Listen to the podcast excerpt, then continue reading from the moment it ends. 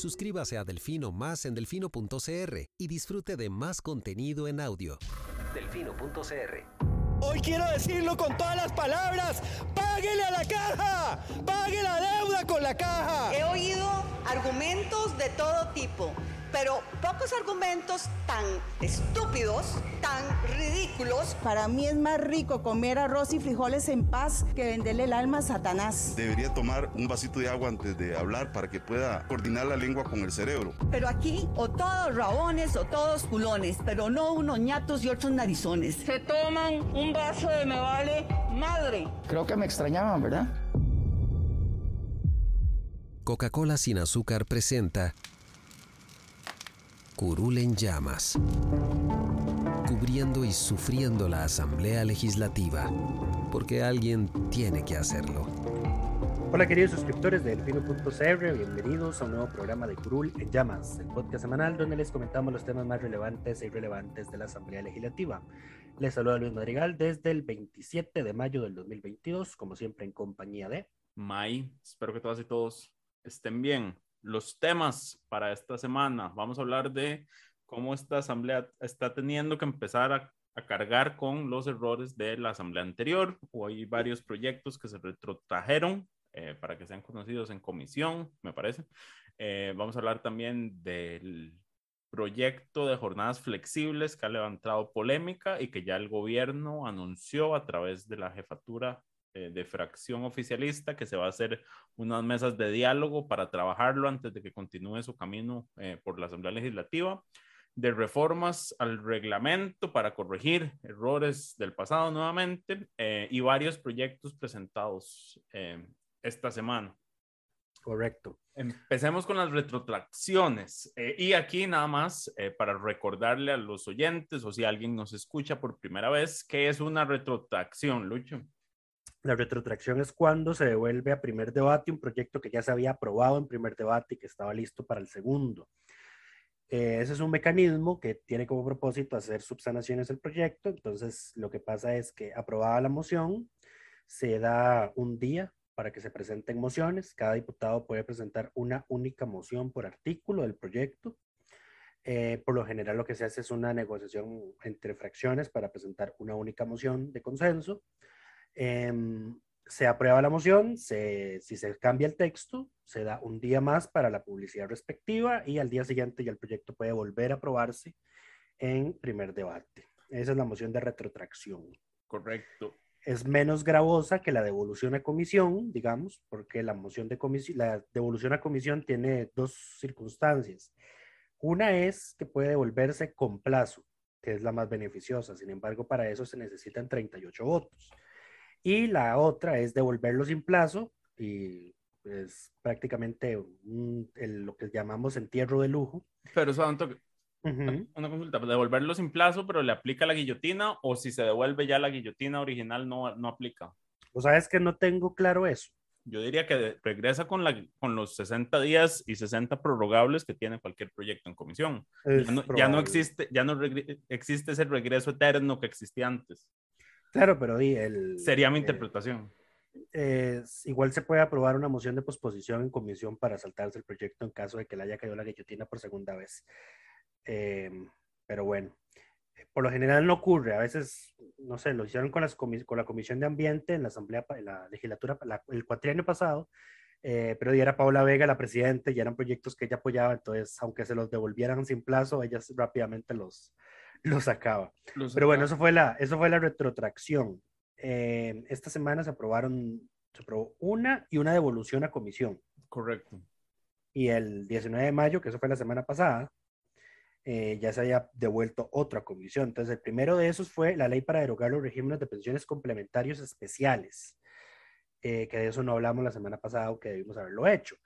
Ese proyecto lo que pretende es derogar todas las pensiones complementarias que no son el ROP, que múltiples instituciones públicas regalan a sus funcionarios. en algunos de los casos. Seis instituciones, me parece que son. Sí, en, algunos de esos, en algunos de esos casos, en algunas de esas instituciones, los trabajadores ni siquiera cotizan nada para, para esa pensión complementaria. Y en algunos otros casos, lo que cotizan es insuficiente para la sostenibilidad del régimen. Ese también tiene el problema de que esos regímenes de pensiones están administrados por entes que no tienen personería jurídica. Entonces está la duda jurídica de que, qué pasa si ese régimen quiebra. ¿Quién asume la deuda? La respuesta lógica es que el Estado. El Estado, como todo. Entonces, este proyecto es de la hora eh, perdón, este proyecto es de la ahora ministra de, eh, Desarrollo Humano e Inclusión Social, presidenta de Limas, doña Yorleni León. Eh, se había dictaminado negativo de mayoría en comisión porque no habían tenido tiempo para verlo. Em, y ella le metió un dictamen afirmativo de minoría para salvarlo, pero eh, este, esta asamblea decidió devolverlo a la comisión con plazo por máximo dos meses por unanimidad. Entonces, ahí está el primero. El segundo. Yo creo que es el mejor ejemplo de los problemas que heredamos de la asamblea pasada. Es un proyecto aparentemente inocuo, eh, que lo que hacía era obligar a las empresas a registrar un correo electrónico donde pudieran ser notificadas. Correcto. Sin embargo, y tras su aprobación en primer debate, eh, un diputado eh, identificó que por la redacción en la que estaba el, texto y la forma en que se había planteado el tema, iba a obligar a toda sociedad mercantil, digamos, sociedad anónima, fundación, cualquier sociedad, digamos, a tener que realizar una asamblea de accionistas em, para incorporar en los estatutos esta dirección de correo electrónico y eh, hacer una asamblea de accionistas implica protocolizar el acta y contratar un notario y pagar timbres y meter el, el cambio de los estatutos en, registro y demás, lo cual tiene un costo aproximado de 160 mil colones, dijeron en, en la asamblea. Entonces era un impuesto solapado en palabras del Partido Liberal Progresista que fue el que alertó de esto último minuto. Eh, ese también ya se había aprobado en primer debate en la asamblea anterior, se aprobó el primer debate el 28 de abril, se retrotrajo el 23. Em, este lunes. Ah, sí, a último minuto, ¿verdad? Porque ya casi iba a votarse. Correcto, y a eso íbamos, y eso, esto era, digamos, parte de la discusión que queríamos tener hoy en el programa. El diputado, nuestro diputado de la semana es el, señor Jorge Dengo, que fue el que identificó y advirtió eh, sobre este error eh, y sobre lo que le costaría aprobar esta ley. Eh, y por eso lo declaramos nuestro diputado de, la semana. Adicionalmente, le mandamos el, pésame al señor diputado cuyo padre falleció el, miércoles de esta semana, si no me equivoco, o el martes. Sí. esta misma semana. Correcto, sí. Eh, nuestras condolencias para él y su familia. pero bueno, ese fue el otro proyecto que se retrotrajo. Entonces, falta el periodo de presentación de mociones, de la no, creo que ya de hecho ya se le probó la moción para arreglarlo. Em, y si no, debería verse la próxima sesión. Y cambiado el texto, se da un día de espera para que se, se dé la publicidad respectiva y se vuelve a aprobar en primer debate. El otro, y este fue una devolución a comisión, es la ley, bueno, ese de que estábamos hablando, porque May hizo el cambio muy brusco y creo que hasta yo me perdí en el momento en el que él empezó a hablar del tema, este que se llama, este que estábamos hablando es el expediente 22567, ley para establecer el correo electrónico como medio de notificación para las sociedades mercantiles. El otro, que se devolvió a comisión, es el 21345, también en materia de pensiones, ley de reforma para la equidad, eficiencia y sostenibilidad de los regímenes de pensiones. Este se devolvió con un plazo improrrogable de un mes una vez dictaminado de nuevo, va a tener, va a ocupar el primer lugar del orden del día del, del plenario los primeros debates hasta su votación final. Este proyecto es del diputado Víctor Morales, del exdiputado Víctor Morales Mora, em, y entre muchas otras cosas, eh, aumentaba la edad para pensionarse en algunas leyes que todavía no tenían, como ejemplo, el cambio incorporado que tiene la caja hay algunos regímenes que todavía lo tienen en 60 años, entonces se pasa a 65. Em, se em, cierran algunos portillos legales. Estos dos proyectos de pensiones son como para cerrar lo que se conoce como las pensiones de lujo. Em, pero no es que las van a eliminar, ¿verdad? Eso hay que dejarlo absolutamente claro, aunque algunas personas pro, gobierno digan que estos, proyectos son para derogar las, las pensiones de lujo, eso no es posible. Eh, son derechos adquiridos, aunque sean derechos, como podríamos decirlo? Abusos adquiridos. Abusos adquiridos, exacto, pero bueno, son derechos adquiridos. Ya la sala ha dicho que lo más que se le puede rebajar a una pensión es el 50%. Y de ahí, es, de ahí hay que esperar hasta que, lamentablemente, estas personas fallezcan eh, para que ese derecho se extinga. Entonces, dos proyectos en materia de pensiones a comisión y el otro se va a arreglar en plenario, que es el de las sociedades mercantiles. Em, ¿Y por qué está pasando tanto? Bueno, ya, ya es un poco temprano, ¿verdad? Para estar corrigiendo proyectos eh, que están en plenario. Eh, ¿Por qué está ocurriendo eso, May? Esto ocurre porque la asamblea pasada eran unos irresponsables. No, me... sí, pero no. sí, pero sí, sí, sí, pero, sí, pero, pero no, no es todo eso. Sí, pero es más complejo. Y aquí quiero destacar, aunque no va a ser diputado de la semana, las palabras de Eli Feinza, que, que por primera vez siento que por fin se está ubicando, porque su discurso es de que entró hacia el... A ver, Eli me parece una persona preparada, su principal problema es en plenario hasta el momento ha sido es que sigue en campaña y, sigue tratando de diferenciarse del Frente Amplio a toda costa. Eh, entonces creo que tiene que dejar de lado la campaña. Dejar tenés, que, tenés que entenderlo, tienen la misma cantidad de diputados. Tiene que dejar de lado la campaña, dejar de pensar en las elecciones del 2026 y empezar a concentrarse en lo que tienen sobre la mesa. Ahora, él sí hace por primera vez una señalación, un señalamiento importante en plenario y es que dicen, esto no es una maquila de leyes y no podemos cometer los errores del pasado. ¿Cuál error del pasado? Bueno, que la asamblea anterior, y en esto tenemos culpa todos, em, asumió una posición de que entre más leyes se aprueban, mejor es la gestión. Entonces, Carolina, que el, periodo con, con, más leyes aprobadas. Después, Carlos Ricardo, que aún más leyes aprobadas. Después, o sea, todo el mundo tenía una... Eh, culpo también al Estado de la Nación por darle significancia eh, a la cantidad de leyes aprobadas, a pesar de que ellos sí distinguen entre las de fondo y las que no son de fondo. Eh, aún así, el, eh, la métrica con la cual se mide el desempeño legislativo no puede ser la cantidad de leyes aprobadas. Y, yo, tengo un sentimiento encontrado con eso. No me importa. Y, ah, bueno. y em, no, y, y, es que es, cierto, porque ¿qué pasaba? Lo que pasó en, en, el periodo anterior es que en muchos casos era como aprobemos esto y después lo corregimos. Entonces, por ejemplo, si revisamos la cantidad de leyes que se aprobaron para corregir leyes del mismo periodo constitucional, eh, no tengo, debe ser una cantidad absurda. No tengo la estadística en ese momento, pero el periodo anterior me parece que va a tener una cantidad absurda. Y, y ahí es donde está el error, aprobar por aprobar. Eh, o aprobar y corregir después porque no se hace el trabajo en el momento. ¿Y cuál es, qué es lo que pasa? Y Lucho mencionaba, ahora cuando hablábamos fuera de, micrófono, es que en jefaturas de fracción se culpa a la guillotina legislativa de que esto suceda. La guillotina es el artículo 80 del reglamento que dice que cada proyecto de ley tiene 60 días hábiles para ser dictaminado, prorrogables por otros 60. Eh, lo que ocurre es lo siguiente, como los diputados sufren de proyectitis, presentan proyectos para cualquier cosa, eh, presentan proyectos duplicados por cuestiones de ego y toda la cosa, ¿verdad? Eh, pues todos esos proyectos tienen que asignarse a una comisión. Entonces el problema se agrava en las sesiones ordinarias, donde todos los proyectos que tengan puesta a despacho, que estén activos y que quieran em, que se conozcan, pues entran a las agendas de las comisiones y empieza a correr el plazo respectivo.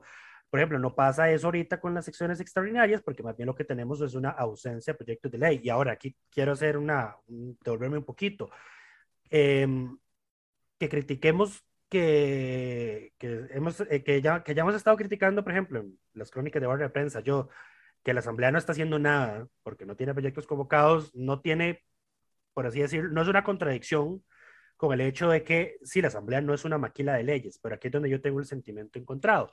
¿Por qué? Eh, primero, porque este país es extremadamente rígido, eh, lo que hablamos de, normativa, digamos, está el principio de legalidad. El principio de legalidad es, el de legalidad es que pues, los funcionarios públicos solo pueden hacer lo que la ley les habilita hacer.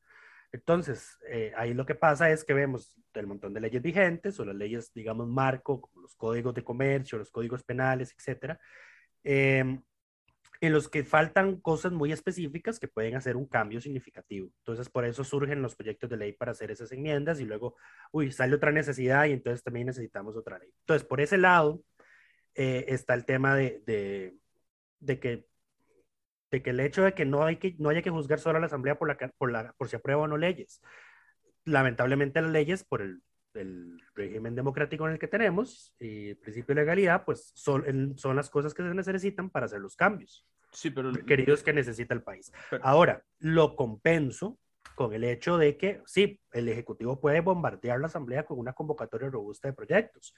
La responsabilidad de los diputados es tomarse el tiempo necesario para analizarlos, para ver si hay vacíos. para eso tienen asesores, para eso tienen servicios técnicos, para eso están las consultas obligatorias, las consultas eh, facultativas, etcétera, etcétera. Entonces, no por el hecho de que el proyecto ya esté en plenario, tienen que correr a verlo, que fue tal vez lo que pasó en, los últimos meses del periodo anterior. Eh, y eso también más que todo fue porque, bueno, ya nos vamos. Todo, el, mundo quería, todo el mundo quería sacar sus proyectos. ya sí, dejemos la politicaría, dejemos el bloqueo, saquemos todos los proyectos y, y, ahí vamos, ahí vemos cómo están.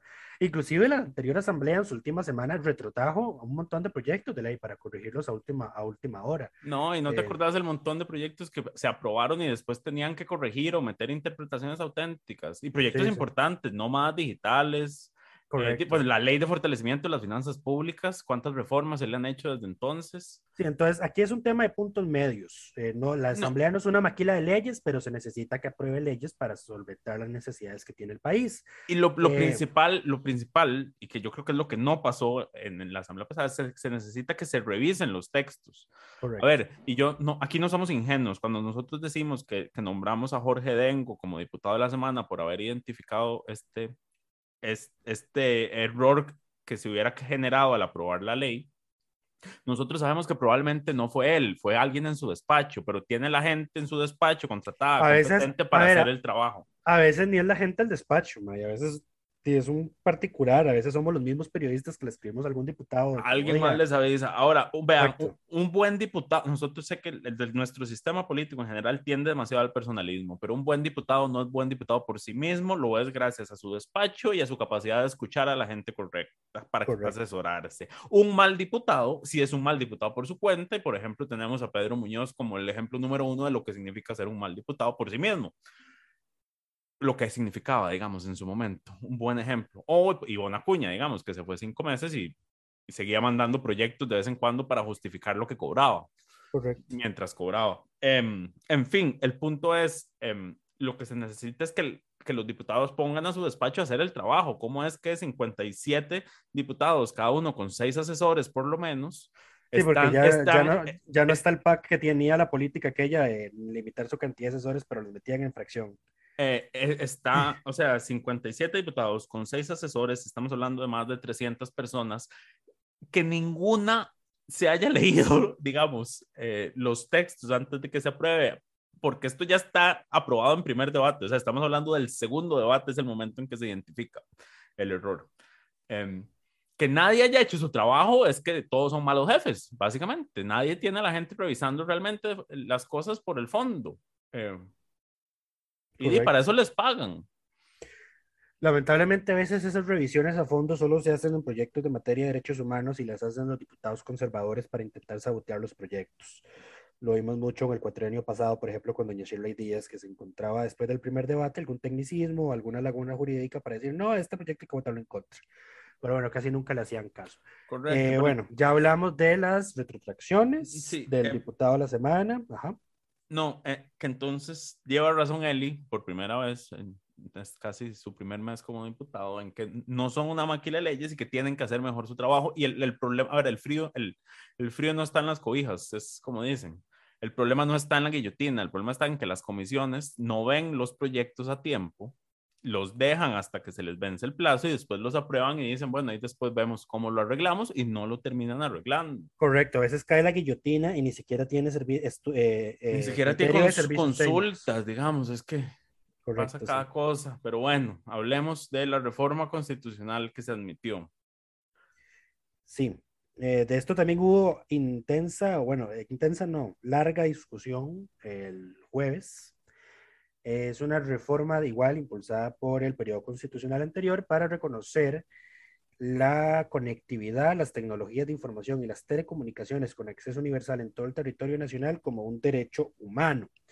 Eh, aquí el PUSC y el liberal progresista, en la fase de admisibilidad de la reforma, em, pues algunos de sus diputados lo que dijeron es como esta reforma no es como estrictamente necesaria porque ya la sala constitucional desde el año 2010 reconoció el derecho al acceso a Internet como un derecho fundamental. Em, ¿Y cómo lo hizo la sala? La sala lo hizo aplicando derecho comparado, la sentencia del Consejo Constitucional francés del 2009, que reconoció el derecho básico al acceso a Internet, y eh, porque el, Tribunal francés dijo que eso se desprendía del artículo 11 de la Declaración de Derechos del Hombre y del Ciudadano, que es una declaración de 1789. Eh, francesa también. Francesa, sí. Lo que, lo que a mí me da risa, en parte, es, es una declaración de 1789. Yo estoy seguro que en esos años ni siquiera se tenía pensado que iba a ser Internet. Eh, pero bueno, el derecho evoluciona. El constitucional francés dijo, esto aplica plenamente a Internet. La sala constitucional dijo, eh, el tribunal francés ya interpretó esto en este sentido y Costa Rica tiene ratificada esta declaración, por ende aplicó derecho comparado y en Costa Rica el acceso a Internet es un derecho fundamental.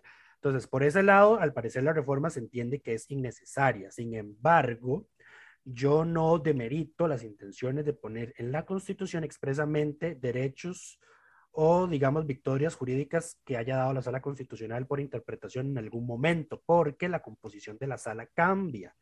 Entonces, lo que la sala haya dicho en 2010 de que el acceso a Internet es un derecho humano, no necesariamente puede ser lo que la sala piense hoy.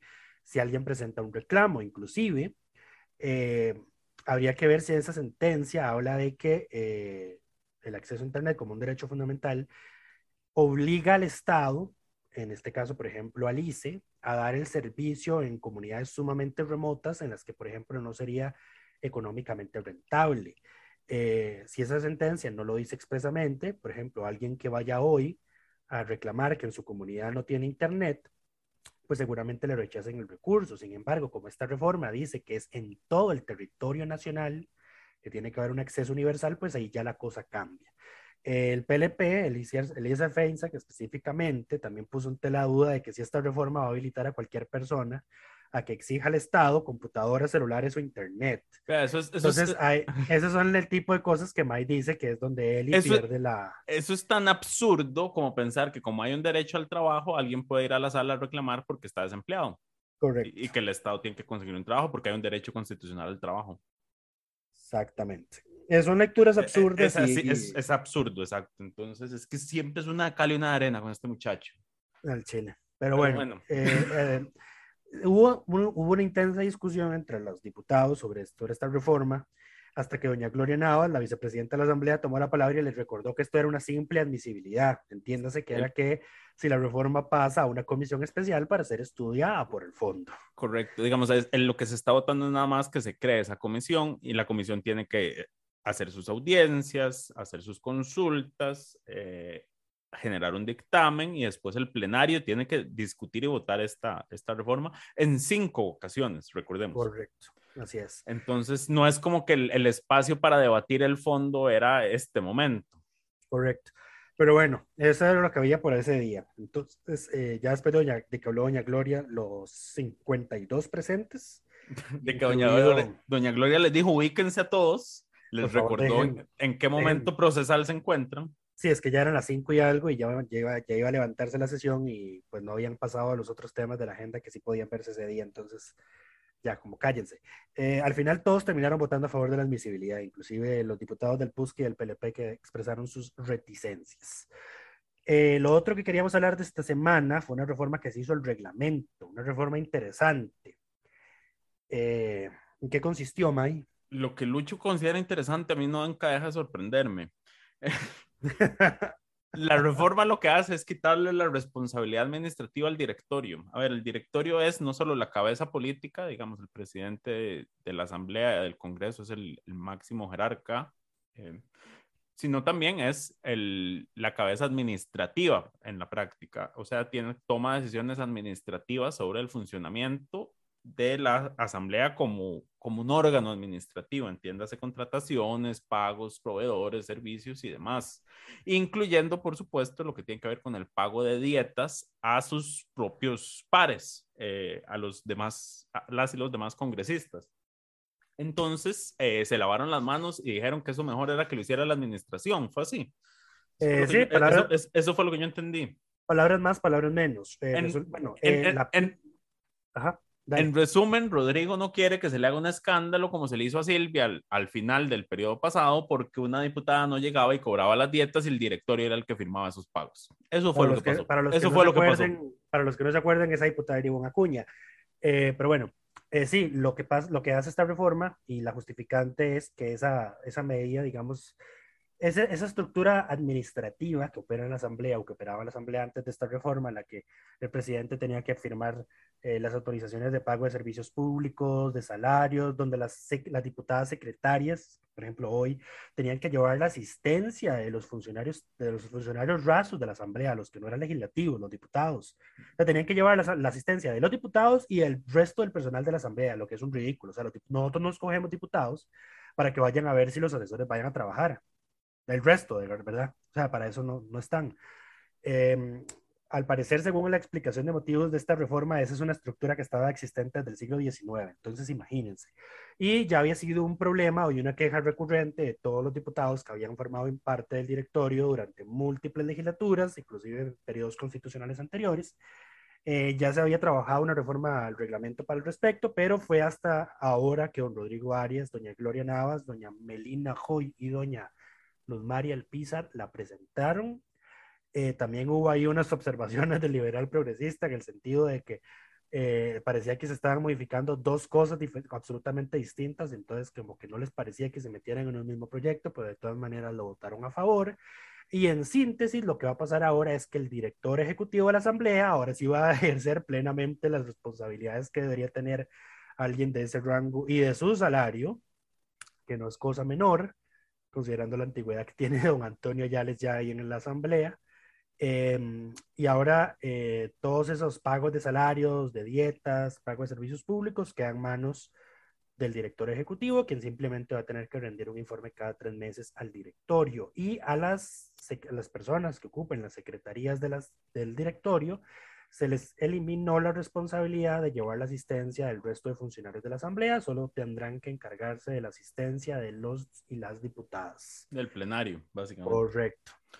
Eh, otra reforma que se hizo, pero esto no fue el reglamento, esto fue un acuerdo interno del directorio, si no me equivoco, que fue cambiar la política de visitas del, del directorio anterior porque se estaban generando problemas de ingresos.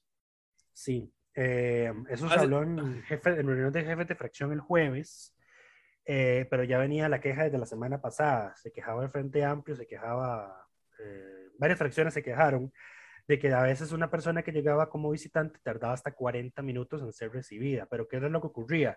A raíz de las visitas narco en la Asamblea Legislativa pasada y el ingreso descontrolado de visitantes que se reveló, eh, la Asamblea tomó, el directorio, doña Silvia, tomó algunas medidas de seguridad adicionales para evitar ese tipo de nuevos escándalos. Al parecer, una de esas nuevas medidas era que de ahora en adelante, cuando llegaba un visitante a la Asamblea, además de indicar a qué despacho iba y que la seguridad se contactara con ese despacho para verificarlo, el despacho del diputado tenía que mandar a alguien presencialmente a recibir a esa persona y llevarla hasta el lugar donde iban a tener la reunión. Entonces, al parecer era eso lo que estaba atrasando, porque al parecer el hecho de que tengan 300 asesores los diputados no es suficiente para ir a recibir gente al primer piso. Eh, entonces, las quejas ya son demasiadas. eh, se les olvidó que esa medida se implementó precisamente por las visitas indeseables a la Asamblea. eh, y entonces don Rodrigo Arias anunció que iba a hacer un acuerdo de directorio para derogar esa medida del directorio anterior. Lo que van a hacer ahora es, un, tienen que mandar un correo una hora antes con el nombre y número de cédula para que lo dejen entrar al despacho. Correcto. eh, y al parecer eso va a ser suficiente. Pero bueno, ya veremos cómo evoluciona, veremos si vuelve a haber un escándalo por visitas de criminales a la Asamblea Legislativa. Eh, lo otro, eh, así como así en temas varios, eh, ¿qué tenemos en temas varios? En temas varios tenemos varios.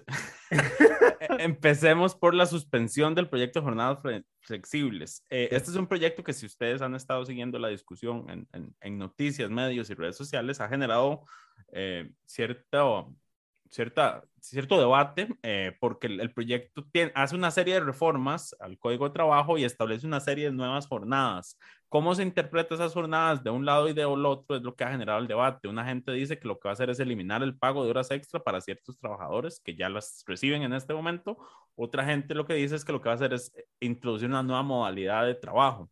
Eh, el en la reunión de jefatura de fracción, doña Pilar Cisneros, la, la jefa del oficialismo, anunció que el gobierno iba a convocar mesas de diálogo porque el proyecto eh, requería todavía una discusión y requería poner de acuerdo a varios sectores. Mi posición en este tema, esto ya lo discutimos alguna vez eh, y en algún momento, es que todas las jornadas flexibles, tanto la anualizada como la de la semana 4-3, como las demás, tienen sentido siempre y cuando se reduzca la cantidad de horas semanales que se trabaja. Las seis. Las 48, no, a seis no. A seis horas diarias, perdón. Las, las 48 horas. 24. Las, las 48 horas que se trabajan en, cualquier, en cualquiera de sus formatos, ya sea en el 4-3 o en seis días y un día libre, es eh, inhumano es inhumano y atenta contra la productividad realmente. Y lo que han encontrado la gente, los países desarrollados que se han puesto a trabajar en este tema seriamente es que si usted reduce la, la, jornada, por ejemplo, le quita un día a la semana laboral, pero no aumenta las horas y no reduce el salario, la productividad de los, de los y las trabajadores aumenta. Eh, eso es lo que se ha encontrado en Islandia y en algunos ejercicios en Japón que se ha hecho. Eh, más allá de la discusión de, a qué nivel de desarrollo estamos nosotros, eh, el tema de fondo es que la jornada de 48 horas semanales que mantiene este país es anacrónica a nuestros tiempos y contraproducente en términos de productividad. esa, es, mi posición, digamos. Sí, a veces termina siendo una jornada prácticamente de, 60 horas a la semana si consideramos los tiempos de desplazamiento, ¿verdad? Eh, correcto. porque en este país, este país es el país de las presas por el sistema de transporte público ineficiente que tenemos. Entonces, una persona perfectamente gasta dos horas diarias, cuidado nomás, eh, yendo, y, yendo y viniendo de su trabajo. Em, sí, y, y, no olvidemos que también está habilitada la jornada de confianza. Los puestos de confianza de las jornadas son, pues, son de hasta 70 horas semanales, digamos. Correcto. Pero, no tienen horario. Eso es, esa es la, la principal distinción. Correcto. Pero bueno, eso, eh, lo que anunció Pilar Cineros es que se va a hacer una mesa de... Y eh, todas las fracciones agradecieron el gesto del Ejecutivo y señalaron su voluntad e interés de participar. Y aquí regresando al tema de, de Eli Feinsack.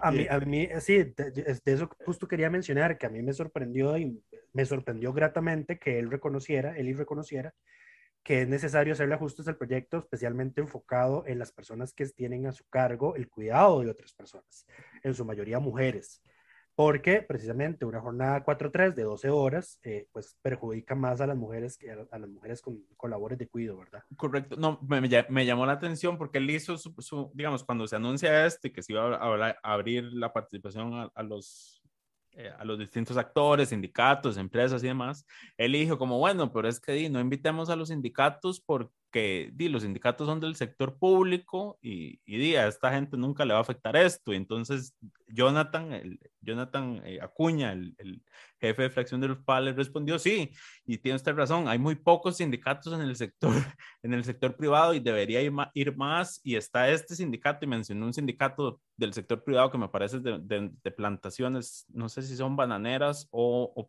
bananeras, me parece, eh, de, del Caribe o de la zona norte, y dijo, y, que, y voy a pedir que se invite a este sindicato que es de los pocos que existe en el sector privado. Entonces le salió el tiro por la culata al muchacho. No, sí, y, y, no son, a ver, yo creo que son más, naturalmente, los sindicatos del sector privado que los del sector público. No, los del eh, sector eh, público son más. ¿En serio? por supuesto, el sector público está completamente sindicalizado, el eh, sector privado Entonces, voy, a, voy a voltear la tortilla, digamos. Em, el, el, hecho de que haya tan pocos sindicatos en el sector privado es precisamente por las medidas represivas y, que toma el sector privado cuando los trabajadores quieren sindicalizarse. A ver, eso, eso, eh, eh, que, el que sea noticia en Estados Unidos, que en una empresa como Amazon, en un estado específico, se pudo crear el sindicato, a ver, eh, eso no es solo en Estados Unidos, las mismas prácticas, las mismas tácticas empresariales para desincentivar la sindicalización ocurren también en Costa Rica. Lo que pasa es que em. no son noticiosamente eh, publicadas. No, lo que Eh, pasa también es que lo que hacen muchas empresas para evitar los sindicatos es tener asociaciones solidaristas. Correcto. Y lo otro también es que además la figura del sindicato en Costa Rica está sumamente desprestigiada gracias a don Albino Vargas. Y, y, y demás afines, digamos, gracias a los sindicatos del sector público, básicamente. Eh, es Sí. que se tienen tan mala imagen. Los actuales y los que Sí, son los y entonces, la, la- entonces los trabajadores del sector público, en lugar de, de, de votar a la dirigencia, digamos, a sus cabecillas en una elección, no en una asamblea. No, lo que a veces mm, o no se sindicalizan o lo que hacen es crear un sindicato que compite con los otros sindicatos. También. Entonces, en el sector salud tenemos N cantidad de sindicatos, en el sector eh, educación tenemos N cantidad de sindicatos y tenemos ANEP que engloba a todos los sindicatos, bueno, no que engloba, pero es, a- copia, digamos, es un sindicato global del sector público y del sector privado. Entonces, terrible, ¿verdad? No tenemos aquí un, no sé, como en Brasil, que Brasil es un, es un país sumamente sindicalizado y tiene eh, centrales sindicales sumamente fuertes que cuando llaman a huelga se van a huelga todas. Sí, Eh, aquí no, aquí, no aquí, hay una, aquí hay una pelea de egos, así como hay egos en entre las diputaciones por presentar proyectos, hay egos entre los sindicatos. Correcto. Eh, Em, pero bueno, Pero bueno, hablemos para finalizar. Sí, ya estará, ya nos quedan otros dos temas varios nada más eh, interesantes. Primero es, como sabrán todas y todos ustedes, el alto costo de los combustibles afecta eh, el costo de la vida en general de todas las personas. Entonces se han presentado varios proyectos de ley eh, para tratar de reducir el impacto de esto, algunos más responsables que otros en términos eh, fiscales el, a ver, el más responsable de todos es el que elimina el incremento al impuesto único de los combustibles. Eh, para quienes no saben cómo funciona, porque el otro día me di cuenta que mucha gente no, no lo entiende y cree que el, que, el precio del combustible es un porcentaje que se destina a cada uno de los rubros y en realidad es una fórmula más compleja porque todos sus componentes son eh, montos nominales que, sea, que diferentes instituciones les toca ajustar y presentar ante la RECEP para que, para que se calcule el monto global. Entonces, por ejemplo, las gasolineras tienen un margen de ganancia. que nadie habla de eso, curiosamente. Ese margen de ganancia, digamos, ahorita era como un 6%. De, pero- hecho, de hecho, el gobierno pasado, en su proyecto de ley, eh, impulsado por el Ejecutivo, quiso precisamente tocar ese margen de comercialización de las gasolineras. Correcto. Y la Cámara de Empresarios del Combustible salió pegando el grito al cielo diciendo, ustedes hacen esto y nosotros quebramos, ¿verdad? Porque salimos que tablas con lo que ya cobramos y no Correcto, que no pero cuánto". lo que la gente dice es como sube el precio y sube el margen de las gasolineras. No, eh, porque no. es, no es un porcentaje fijo del monto final. Es un monto nominal que se calcula en base a los costos de operación, igual con, con Recope. Recope es como un 5%, me parece, del, Eh, de- del margen. El, Eh, sí, el del precio- costo final, pero eso, eso varía, porque al final el 75% del costo es el costo internacional y el impuesto único a los combustibles. Aquí, aquí lo tenemos, veámoslo con la gasolina super, que es el, el, el más alto que está ahorita, está en 958 colones por litro mientras hablamos. El 58% es el precio internacional del producto, o sea, ahorita si Más de la mitad. si quitáramos todo, el, el- la, gasolina está, la gasolina super estaría a 555 colones por litro, pero no, resulta que hay que pagar el flete, ¿verdad? El flete es el 2%, son 14,43 colones. También hay que pagar el margen de las estaciones de servicio, porque es donde la gente va a ir a cargar gasolinas. Al 6% son 56 colones más. Y el margen de recope es un 5%. Imagínense, el margen de recope es inferior al del margen de las estaciones de servicio. Ujú. Esos son 47 colones eh, adicionales. El subsidio es menos de un 1%, de hecho no llega. Es el, si El subsidio, que es lo que el gobierno Sí, lo- anun- anunció que iba a quitar para bajar Sí. el precio, pero quita el 1% que vienen siendo su- 10 colones. No, el subsidio son 4 colones con 49 centavos. Sí, eso es menos. Ok, dale. Exacto. Y el impuesto son 279 colones, que Es equivale como- al 29% del precio. Es- exacto. O sea, entre, entre el precio que es con el que se compra y el, y el impuesto, pagas el, los- ¿cuánto era? El 80 casi, no, el 70 y algo. Sí. Entonces, el impuesto único tiene un problema en su definición, es que el impuesto único, al igual que todos los demás componentes de esa fórmula, no es un porcentaje del precio, digamos. No es como el IVA, no es un 13% del precio internacional, No. sino que el impuesto de los combustibles es un monto nominal que se ajusta de manera trimestral según el índice de precios del del, de la inflación calculada por el índice de precios al consumidor con un tope del 3%. Correcto. Pero- y naturalmente la inflación, pocas veces, eh, pocas veces hay deflación. La única vez que hubo deflación fue la administración de Guillermo Solís. Por eso creo que esa fue la última vez que ese impuesto se redujo y no se redujo sustancialmente porque eran inflaciones de menos uno, Era menos inflación. 0, coma algo, etcétera. Eh, entonces, sí, ese, ese impuesto creado la administración de Figueres tiene ese No, problema. ese, ese impuesto es de, de la de es del de- PUS. Es del PUS porque Figueres lo puso temporalmente, lo eliminó y después el PUS lo introdujo permanentemente. Ok, rectificación histórica, muchas gracias. Eh, eh, igual en la mentalidad del costarricense está que es un impuesto creado por Figueres. En fin, eh, lo que estaba diciendo, Ah, bueno, sí. no, ya se me olvidó. No, ok, a, a- a lo que iba es que entonces lo que se propone en uno de los proyectos presentados esta semana, que me parece que es el de el diputado, bueno, no, este, este- proyecto ya está presentado. Eh, lo presentó el Ejecutivo anterior, pero tiene esas otras cosas que mencionaba Luis Lucho. Nadie, nadie, nadie está atacando, yo sé lo que quería decir, nadie está atacando el problema medular y es que ese impuesto se actualice cada tres meses. con Exacto, entonces lo nadie se- está tocando eso. Ese Sí. es el problema medular. hay un proyecto el 20 que presentado, el nuevo, que, que, eh, que lo que hace es eliminar por completo el ajuste en el precio Y dejarlo como está. y dejarlo al momento nominal como está, exacto. Ok. Es- esto es el... de- Ahora, eso, ahora, ese tampoco es como la solución, ¿verdad? Porque eh, Esa es eh, una eh, solución ah. temporal porque a largo plazo, eh, por temas de inflación, entonces el impuesto se volvería insignificante. Exacto, a eso es lo que digo. O sea, a como es inadecuado que el impuesto suba con base en la inflación, es inadecuado dejarlo en un monto nominal, porque entonces eh, la ley se queda, eh, pasaba con lo que pasaba con las multas, por ejemplo, la ley de aguas, que eran multas ridículas, algunas de 100 colones, por ejemplo.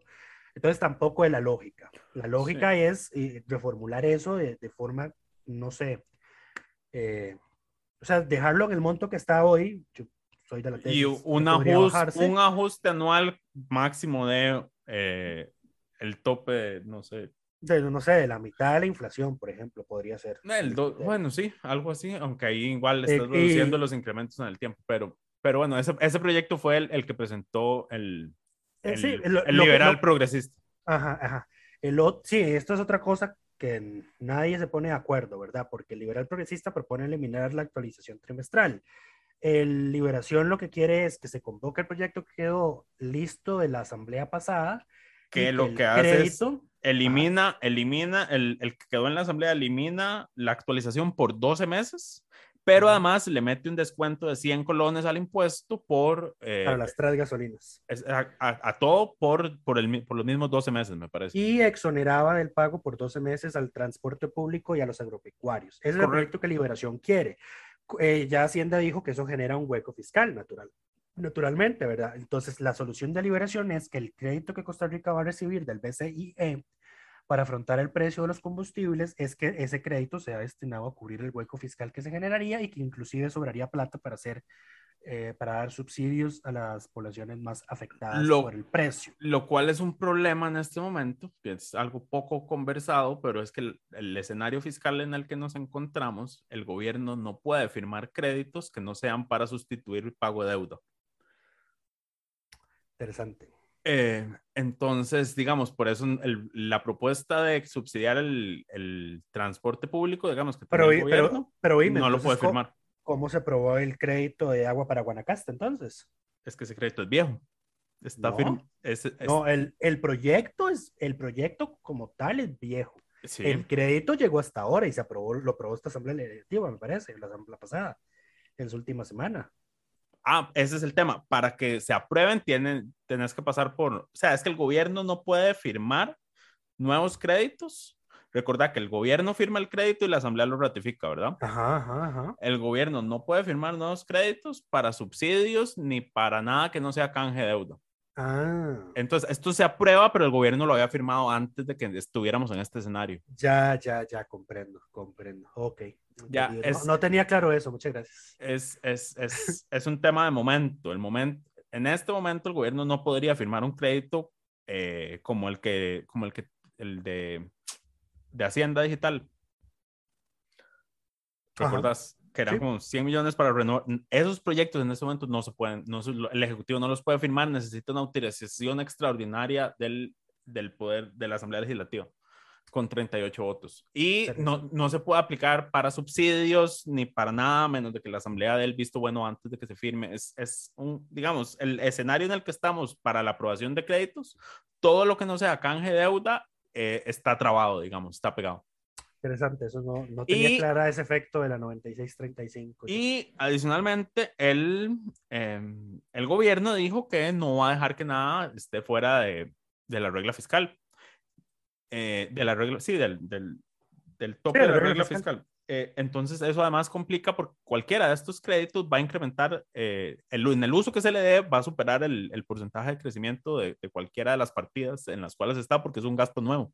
Entonces, cualquiera de estas cosas que se apruebe va a requerir una excepción de la regla fiscal y el gobierno dijo que las iba a vetar todas. Interesante, sí. Entonces, están metidos en un zapato. Ok, ok. Eh, bueno, hay otro proyecto que busca eliminar el IVA en el costo del transporte de los combustibles. Eh, no, yo no sé, pero a mí me parecía que ya eso se había solucionado eh, por una interpretación de Hacienda. Hacienda lo que interpretó es que se los iba a cobrar. ok. Es que se fue la interpretación. ok. Exacto, ese es un, un, un, tema que los transportistas se han quejado porque en teoría todo lo que está vinculado al combustible debería estar exonerado del IVA porque existe el impuesto único a los combustibles. Correcto. Y se, se, considera que el transporte, es, como es parte del costo de la gasolina de, de las estaciones, digamos, debería también estar exonerado, pero se los, le están cobrando el 13% de IVA, me parece. Bueno, ese tampoco es significativo, es 1,66 colones por litro lo que significa. Menos, porque aquí estamos hablando nada más del impuesto sobre ese monto. No, no, bueno, según, bueno, no le estoy dando demasiado entonces eh, credibilidad a este comunicado de la Defensoría de los Habitantes del 3 de marzo. Yo no le doy credibilidad a ningún comunicado de la Defensoría de los Habitantes. 1,66 colones. De hecho, dice aquí que la Defensoría presentó un amparo en la en el Tribunal Contencioso Administrativo para traerse eso abajo porque dice que es un cobro ilegal que en dos años ha representado 7.500 millones de colones. Y, ah, bueno, hay, otro hay, otro proyecto presentado para el tema de los combustibles, que este es del, el, del impresentable, del primer impresentable del, del presente cuatrienio, don Leslie Bojorges, que lo que busca es eh, que el impuesto se convierta en un porcentaje del precio eh, de venta vigente y se actualice con el precio, o sea, tiene una fórmula para calcularlo según el, el precio histórico que ha tenido anteriormente, mm, el, el, combustible. Eso me suena. Sí, eh, entonces este lo que hace es eliminar ese ajuste y pasar a un, a un, valor porcentual. Sí, eso me suena.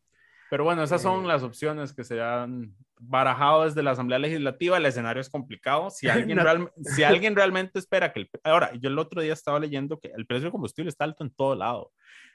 En Estados Unidos, aunque el, el barril bajó, el precio de los combustibles en las gasolinerías por galón sigue estando por encima de los 6 dólares. Eh, o sea, estamos hablando de 3.600 colones por 4 litros. Casi o por 3 litros algo, es casi el mismo precio que acá, básicamente. Sí.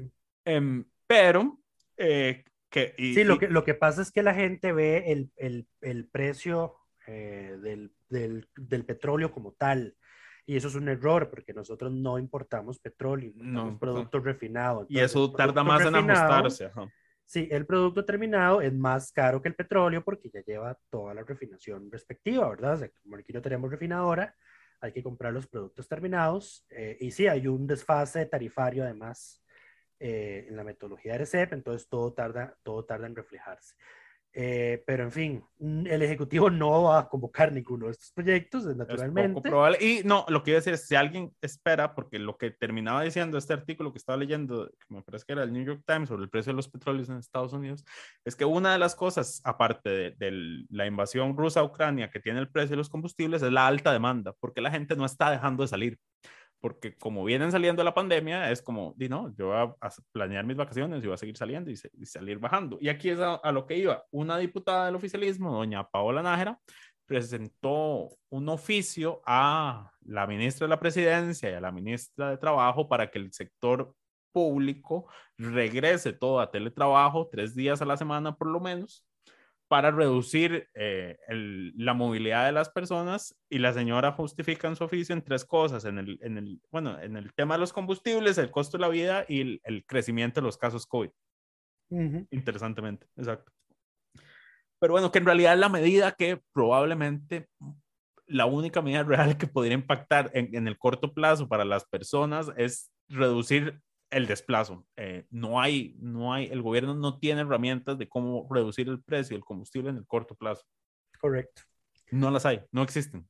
Sí, eh, y sí, hay que ahorrarse esta platita de movilización porque el precio de la canasta básica va a seguir subiendo porque el costo de transportarla sigue subiendo porque la gasolina sigue subiendo y, como sigue subiendo, la inflación es positiva. Correcto. el impuesto a los combustibles vuelve a subir y todo sigue y es un círculo vicioso, ya lo hablamos la semana pasada. Exacto. Pero en fin, yo creo que con eso estamos por esta semana. Con eso estamos, efectivamente. Muchísimas gracias por acompañarnos.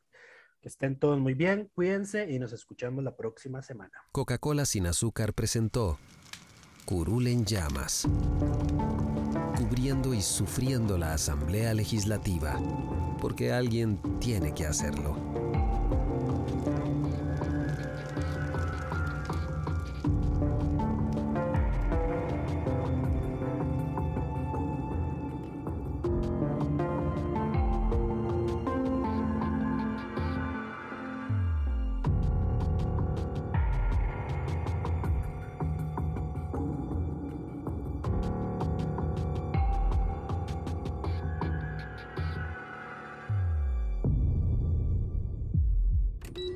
Suscríbase a Delfino Más en delfino.cr y disfrute de más contenido en audio. Delfino.cr